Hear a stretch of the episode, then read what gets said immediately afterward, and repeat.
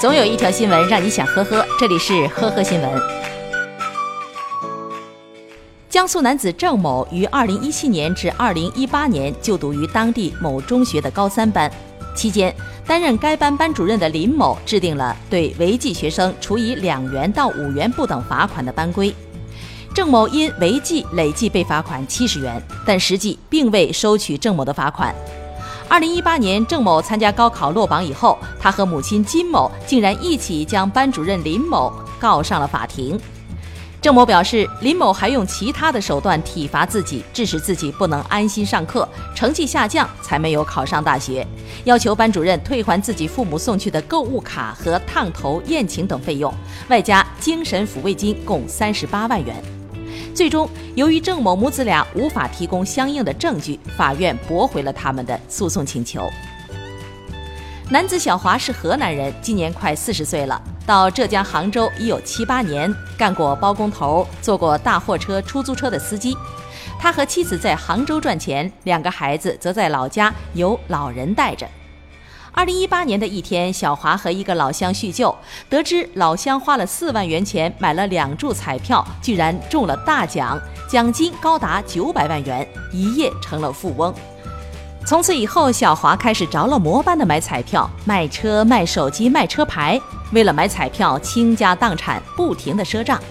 到杭州七八年，赚来的钱全赔进了彩票里，一夜暴富的美梦始终没能成真。按照小华自己的说法，七八十万元买彩票已经让他到了倾家荡产的地步。他几乎每天都要去彩票店打卡，每次下注都是上千元，隔二十分钟便会开奖一次，不中就再买，没钱就赊账。目前，小华已经被公安机关依法刑事拘留。陕西男子贾云无业，家里比较贫困。他离家外出打工后不久，妻子小翠就收到微信，称其丈夫已被绑架，索要赎金十万元。警方接报以后调查发现，事情存在蹊跷。照片里的捆手胶带为什么如此的单薄？为什么赎金要打到受害人的账号里？最终，警方在临县的一家小旅馆找到贾云以后，获悉了真相。原来他为了骗家里人的钱，自导自演了一出被绑架的大戏。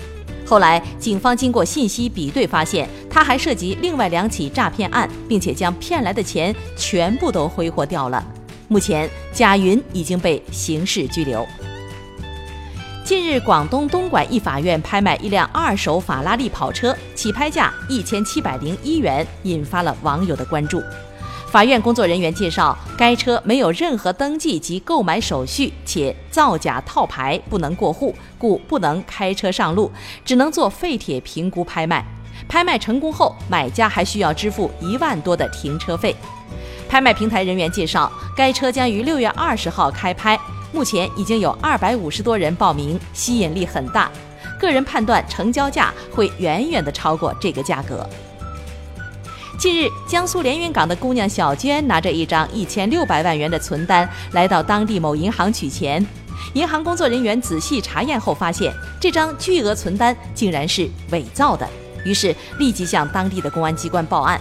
警方经过调查发现，这张伪造的存单是小娟男友从网上花钱买来的，目的是为了让借债人暂缓追债。没想到女朋友真的拿着存单去取钱了。目前，伪造存单的男子已经被依法批准逮捕。感谢收听今天的呵呵新闻，明天再见。本节目由喜马拉雅和封面新闻联合播出。